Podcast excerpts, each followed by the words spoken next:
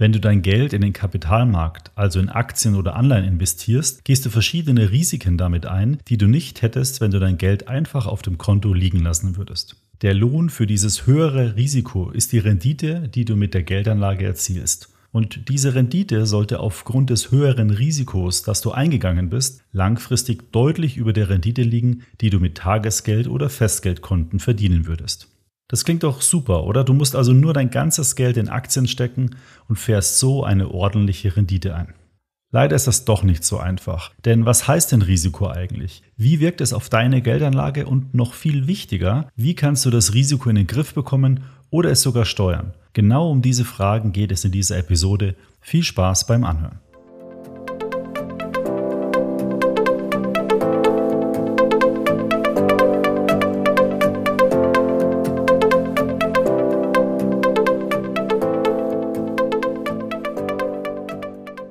Herzlich willkommen. Hier ist wieder eine neue Episode vom Extra ETF Podcast. Hier erfährst du alles, was du für eine erfolgreiche Geldanlage mit ETFs wissen musst. Mein Name ist Markus Jordan. Ich bin Gründer von extraetf.com und Herausgeber des Extra Magazins, das sich ganz der Geldanlage mit ETFs verschrieben hat. Ich begrüße dich zur 71. Podcast Folge.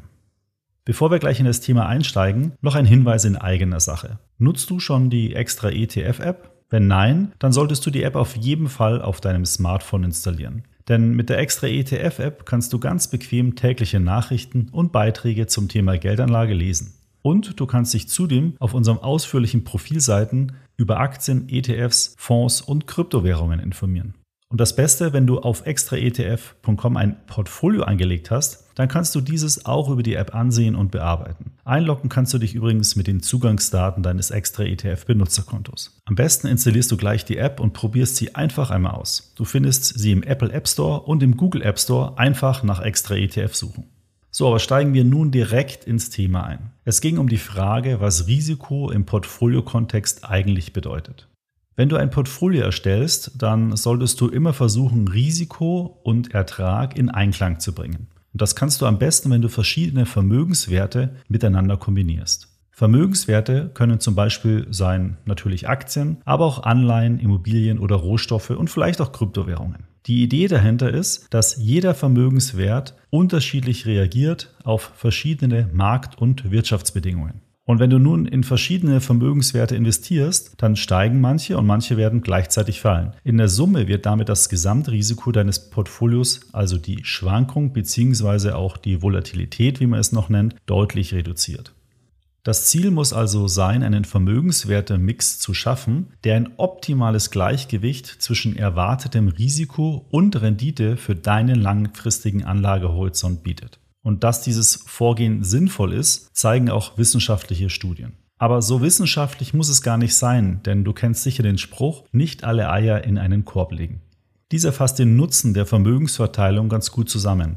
Denn wenn der Korb fällt, in dem alle Eier liegen, dann gehen eben alle Eier kaputt. Verteilst du die Eier aber auf mehrere Körbe, dann ist es nicht so schlimm, wenn ein Korb fällt, denn die restlichen Eier sind dann ja noch ganz. Diese Methode nennt man übrigens auch Diversifikation und dank dem Nobelpreisträger Harry M. Markowitz, der 1952 dazu einen Aufsatz über Portfolioauswahl veröffentlicht hat, findet diese nun auch im Bereich der Geldanlage seinen Einsatz. In den Notizen zu dieser Podcast-Episode findest du einen Link zu einem Beitrag in unserem Wissensbereich. Dort kannst du verschiedene Beispiele zum Thema Diversifikation übrigens ansehen. Aber welchen Einfluss kann die Diversifikation wirklich auf dein Portfolio haben?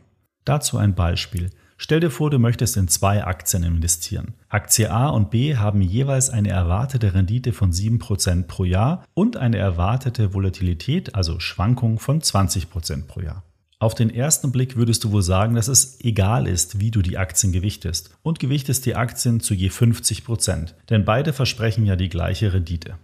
Im Hinblick auf die erwartete Rendite stimmt das auch, denn egal in welchem Verhältnis du Aktie A und B investierst, wird die erwartete Rendite immer 7% sein. Wenn du aber die Korrelation dieser beiden Aktien mit berücksichtigst, dann kommt ein ganz anderes Ergebnis dabei heraus. Äh, Korrelation, was ist das denn nun wieder? Gemeint ist damit die Interaktion zwischen den einzelnen Aktien, also was passiert mit der Aktie A, wenn die Aktie B steigt oder fällt. Denn dass am Ende beide Aktien 7% Rendite haben, muss ja nicht bedeuten, dass sie auf dem Weg dahin immer vollkommen identisch sich verhalten. Und in welchem Verhältnis sie das zueinander tun, das drückt eben die Korrelation aus. Kommen wir nochmal auf unser Beispiel von eben zurück und nehmen wir an, dass die Aktien eine Korrelation von 0,4 hätten. Das würde dann das Portfoliorisiko bei einer 60 zu 40 Mischung auf 16,88% reduzieren. Und wir erinnern uns, davor waren es 20%.